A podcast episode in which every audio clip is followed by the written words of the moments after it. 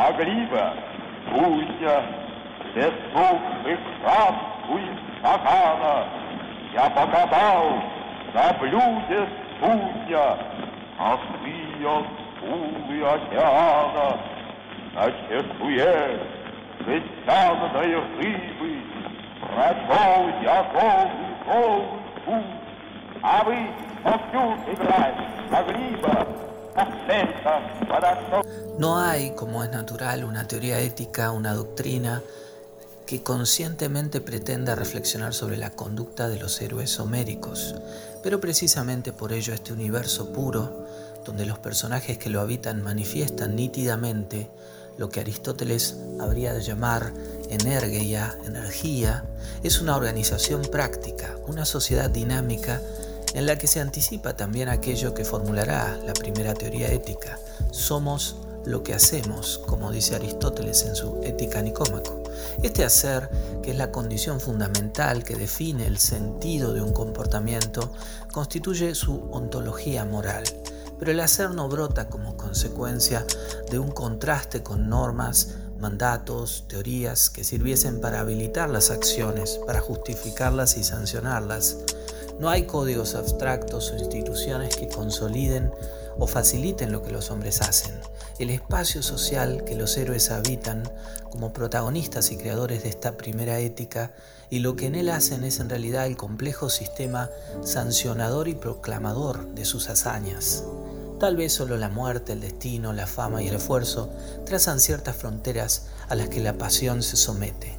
Tal vez también la mirada de los dioses refleja con todas sus contradicciones, un lejano horizonte en el que contrasta lo que los hombres hacen. El ethos no brota de la reflexión del pensamiento que interpreta la experiencia, sino que se solidifica en las obras y en la actividad de los hombres.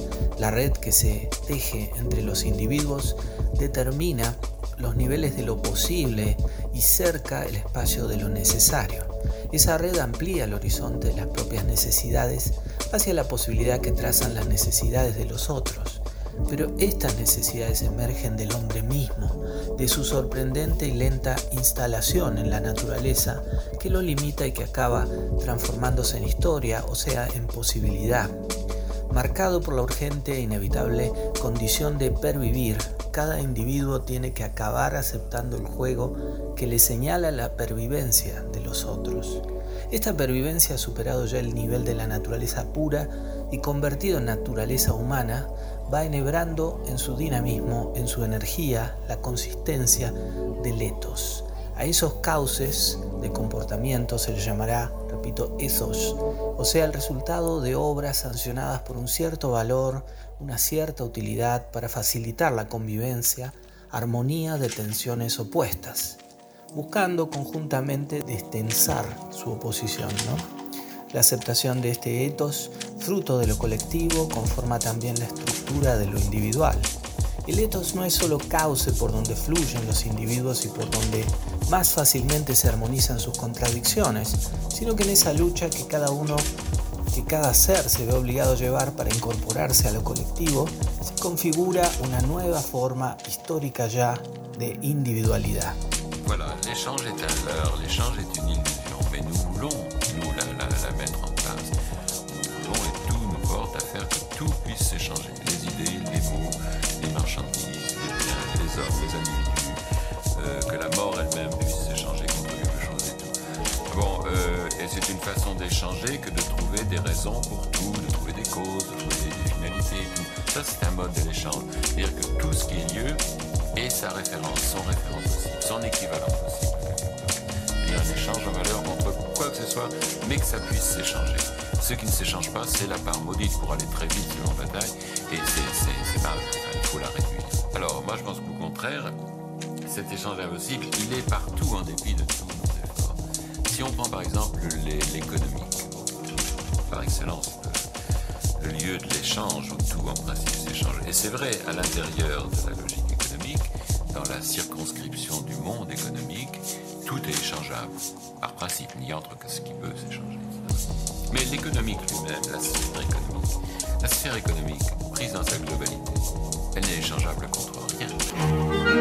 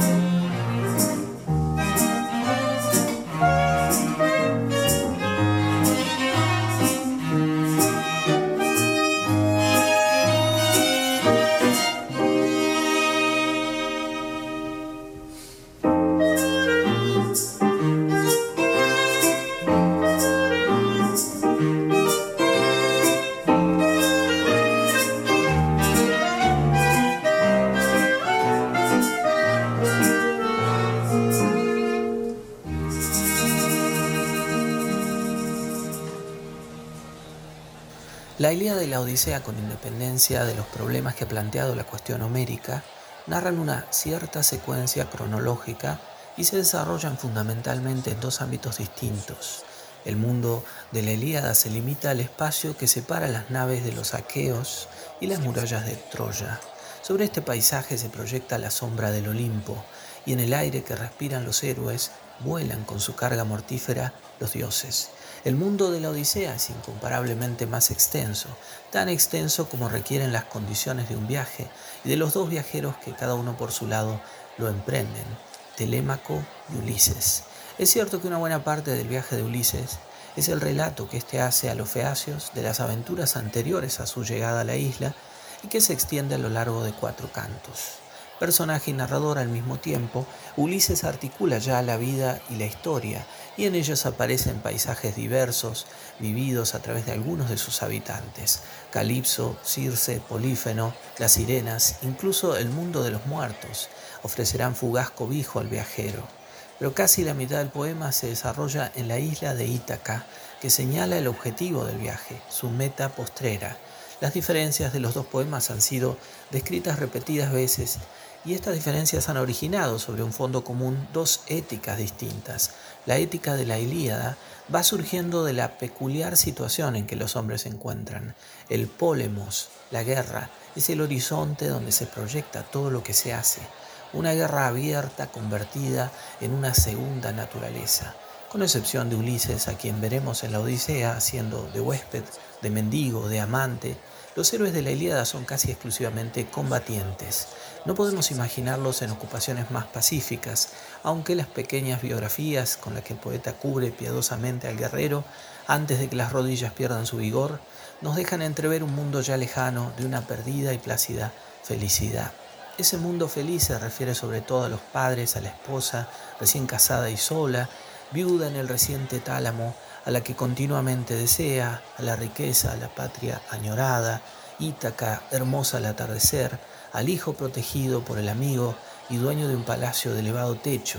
Así dijo llorando Aquiles, y los caudillos gimieron, porque cada uno se acordaba de aquellos a quienes había dejado en su respectivo palacio.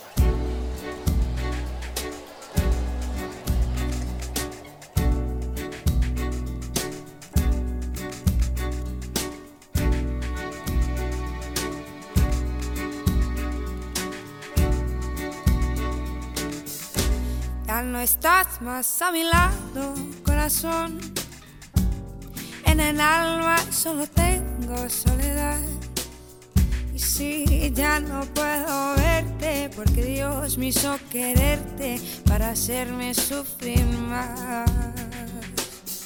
Siempre fuiste la razón de mi existir. Adorarte para mí,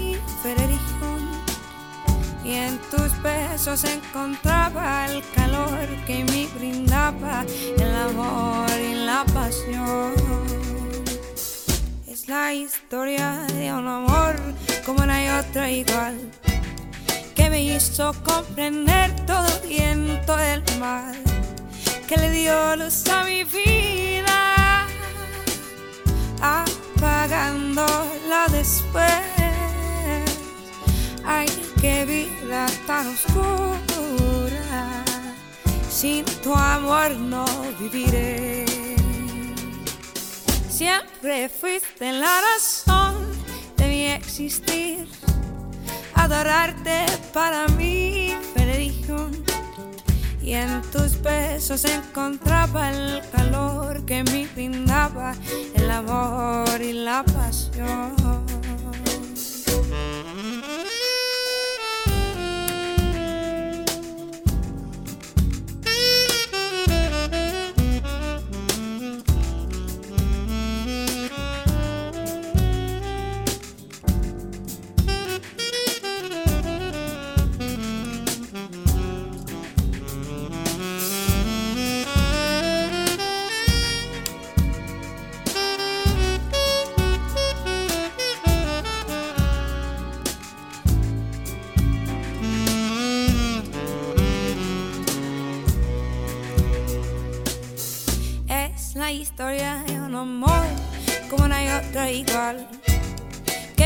Hizo comprender todo viento del mal, que le dio luz a mi vida, apagando la después.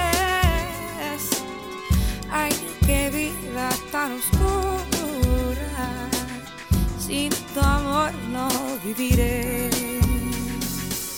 Siempre fuiste la razón de mi existir. Adorarte para mí fue religión. Y en tus besos encontraba el calor que me brindaba el amor y la pasión. La pasión. El amor y la pasión.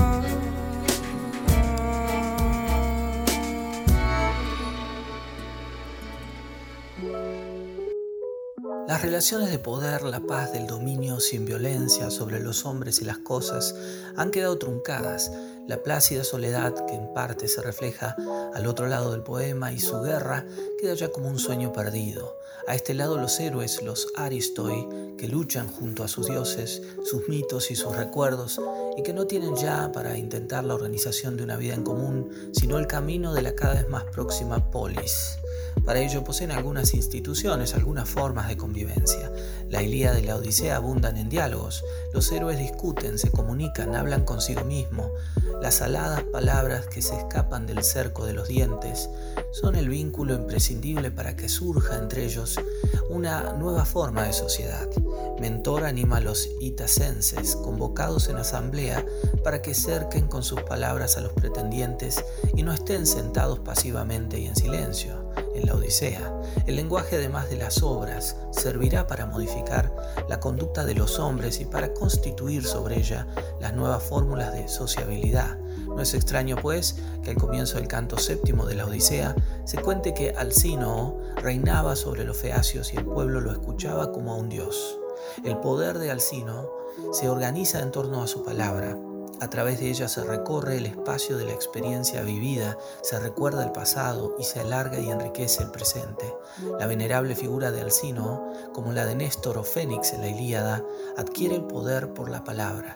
Con ella el pueblo se siente protegido y encuentra en el mito o en las historias que se le transmiten no solo la reconstrucción del ámbito ideal donde se reconoce, sino las razones que van a justificar el sentido de sus obras.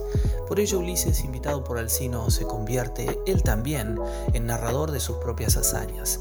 Hay en ti, dice Alcino, una belleza de palabras y una especie de sensatez, y como un aedo has sabido contarnos lo que nos has contado.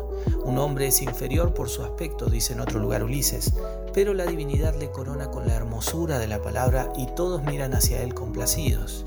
Saber hablar y realizar grandes hechos es lo que Peleo encargó a Fénix que enseñase a Aquiles. Esta palabra, que unida a las obras aparece frecuentemente en los poemas, descubre la única posibilidad de romper el oscuro horizonte de la guerra, de salvar la violencia de la naturaleza por medio de la mirada y la voz de los hombres. El hablar que fundará la vida racional habría de convertirse en sustento de la polis, de la política, del primer proyecto importante de compensar inicialmente con el lenguaje el egoísmo del individuo, la excluyente autonomía del linaje o la tribu. Solo la palabra tenía poder de comunicar otra cosa que el simple dominio del cuerpo y la riqueza, de las armas y la violencia. La palabra se convertía con la retórica en arma que podía también equivocarse, oscurecerse, desdoblarse, pero que no agotaba sus posibilidades en el monótono ejercicio de la fuerza. Por eso no es contradictorio que el duro guerrero Aquiles, en un momento en el que el recuerdo de Patroclo y la presencia de su madre le sumergen en la intimidad, exclame, ojalá pereciera la discordia para los hombres y para los dioses, y con ella el rencor, que hace cruel hasta el hombre sensato, cuando más dulce que la miel se introduce en el pecho y va creciendo como el humo.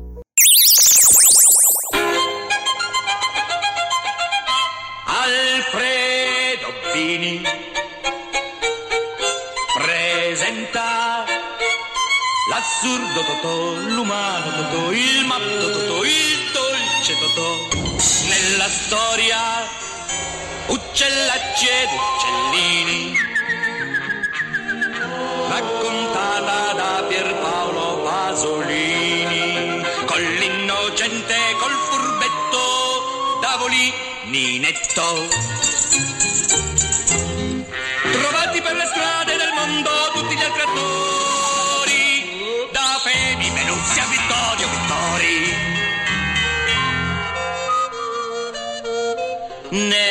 Triste giro tondo, nel lieto giro tondo,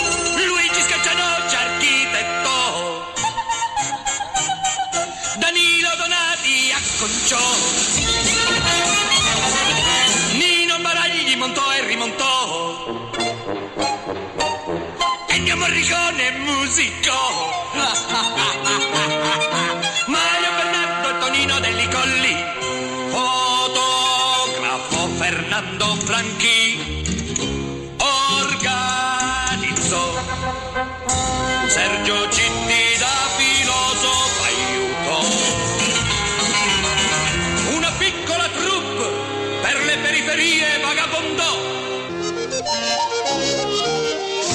Per campagne e paeselli si scannò, producendo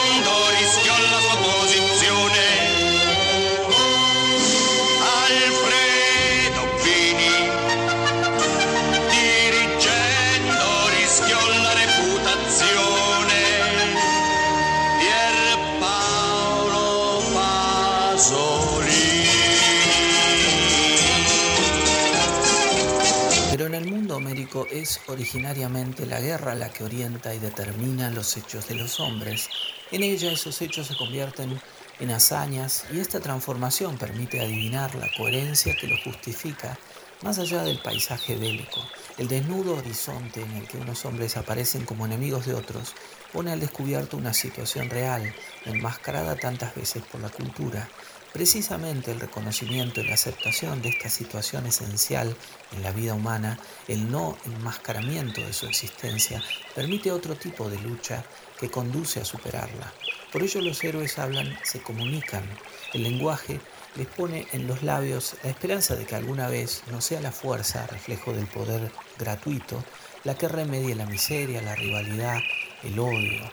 Este lenguaje tan singularmente hablado de los poemas va elaborando las posibles respuestas a aquellas tensiones contradictorias que buscarán al fin un remanso en la armonía de la polis. Es cierto que en un mundo que está encadenado a la escasez y en muchos momentos a la miseria, la superación no puede sustentarse únicamente en teorías, o sea, en palabras, sino que parece necesario promover una praxis, una actividad real que combata y si es posible elimine esas condiciones precarias que rodean la vida. En el libro segundo de la República, Platón había aludido a este hecho. Dice, pues bien, estimo que la polis nace cuando descubrimos nuestra indigencia. En tal caso, cuando un hombre se asocia con otro porque le necesita, como hay necesidad de muchas cosas, llegan a congregarse en una sola morada muchos hombres para asociarse y auxiliarse. ¿No daremos a este alojamiento el nombre de polis? Hacia esa constitución política es hacia la que hay que tender para lograr la armonía de esas necesidades. Si es que efectivamente los hombres se convencen de que vivir es situarse del otro lado de la violencia. En esto consiste fundamentalmente la organización de la sociedad. A ello parecen orientarse también las doctrinas éticas que partiendo del hecho de la indigencia han pretendido modelar al hombre en la conformidad con un destino, al que por cierto no se conforman los poderosos. Efectivamente, en determinados momentos de la historia, el poder ha amalgamado su proyecto de dominio con teorías que le ayudaban a conseguirlo. Pero esto nos conduce a otro texto de Platón, al comienzo de las leyes. Allí se alude a la legislación cretense, que siempre se ha promulgado mirando a la guerra.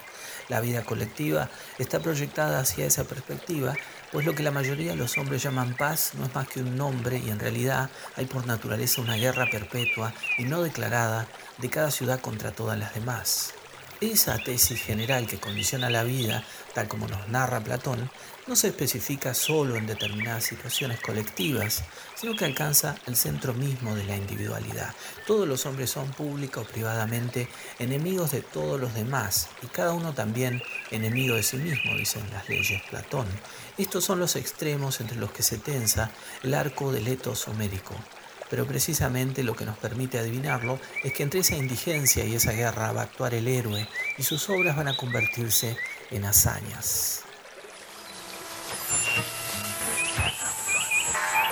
Chucho el Roto. La historia de un hombre que protegió a los pobres y luchó contra la injusticia.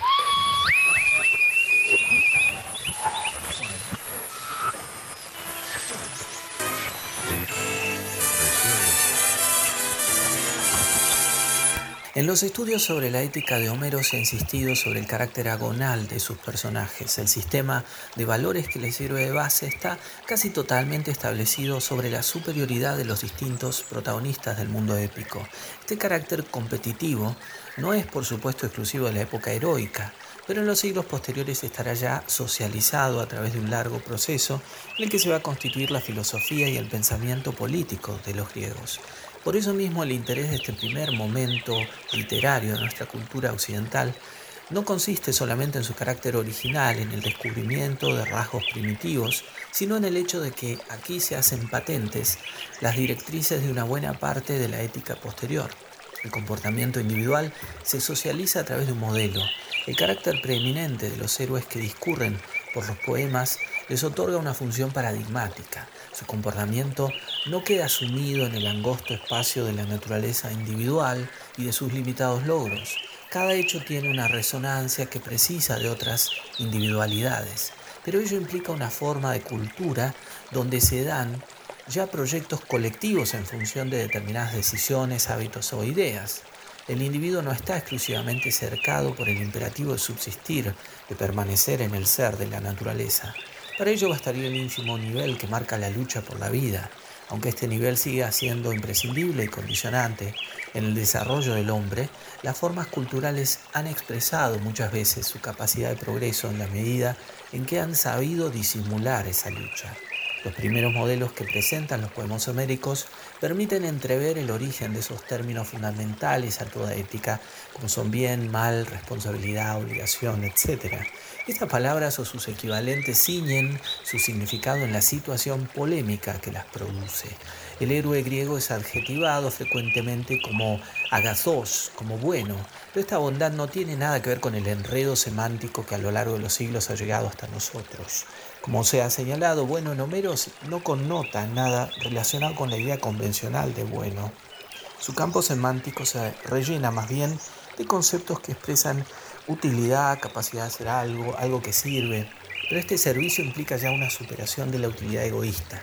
La utilidad para sí mismo no podría apenas concebirse, ni siquiera cuando Aquiles reclama al comienzo de la Ilíada la parte del botín que Agamenón le niega. Porque esa supuesta bondad que el héroe tiene va unida a otro concepto fundamental en la filosofía griega, el concepto de arete, este término, que a través del latino virtus ha adquirido en el vocabulario moderno un sentido absolutamente distinto del de su origen griego, hay que entenderlo en sus verdaderos contextos. Esta operación hermenéutica no es una operación complicada, pero el éxito de semejante reconversión semántica nos facilita no solo una reflexión libre sobre las palabras clave de la filosofía, sino que al mismo tiempo libera también la mente de toda una serie de prejuicios que lastran su creatividad. Arité, como es sabido, significa algo así como excelencia, capacidad de sobresalir, dones que se poseen y que conceden al poseedor una cierta preeminencia, un cierto poder. Esta arete es un atributo fundamental del agazos, que acaba integrándola en sí mismo.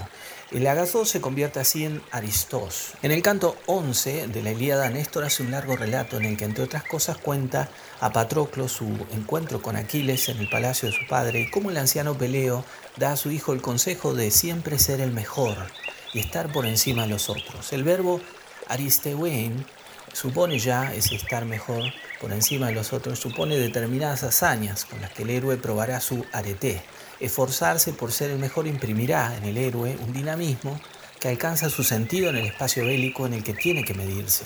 Pero este esfuerzo no basta. Las hazañas del guerrero, del hombre que no tiene otro horizonte que el de contrastarse continuamente consigo mismo en el otro, necesita del otro, enemigo o amigo, necesita el reconocimiento. Su vida queda proyectada así en el marco social para el que vive y al que en el fondo sirve. La hazaña nunca es completamente individual. El individuo humano es también, como su misma naturaleza le enseña, indigente. Ser el mejor requiere que alguien lo sepa o incluso que lo comunique. En este momento es cuando la arete, la excelencia, adquiere su verdadero sentido. Por ello el concepto de modelo, de ejemplo, no es un concepto abstracto, no es una teoría, sino que está encarnado en la vida, en el Aristós, que al vivir señala el camino de su arete.